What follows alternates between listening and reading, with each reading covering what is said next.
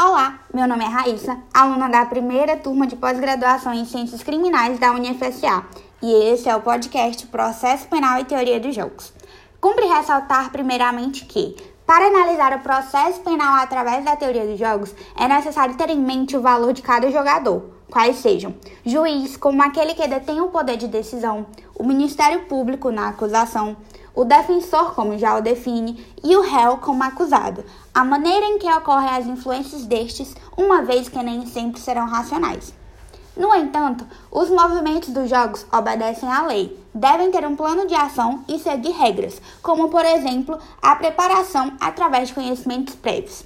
Ao aprofundar sobre os mapas mentais dos jogadores, os comportamentos processuais, as táticas e demais estratégias poderão ser calculados de forma assertiva ao lado conhecedor. Reconheça suas limitações.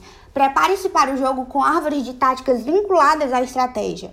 Tenha a capacidade de antecipar adversidades e planos alternativos caso a estratégia der errado. Mantenha-se com responsabilidade pelos atos e gerencie os aspectos emocionais seus e dos seus aliados. Valorize as vitórias nos subjogos, sem perder a noção de que o jogo não terminou. Não comemore ou desvalorize o oponente ou testemunha informante, mesmo que dê uma imensa vontade. Lembre-se que o jogo pode não ter memória, mas os jogadores têm e podem se vingar no próximo jogo. A reputação é constantemente construída ou perdida. Reconstruir a reputação é muito difícil. Jogar no processo penal não é como no processo civil ou trabalhista, porque a liberdade está em jogo. Bem assim, os aspectos mais viscerais do humano.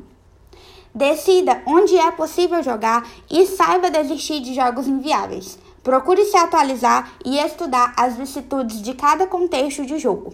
Prepare-se para o imponderável e a surpresa constante. Dito isto, pode-se dizer que a teoria dos jogos se encaixa como um leque de ferramentas que auxilia e melhora qualificadamente o jogo.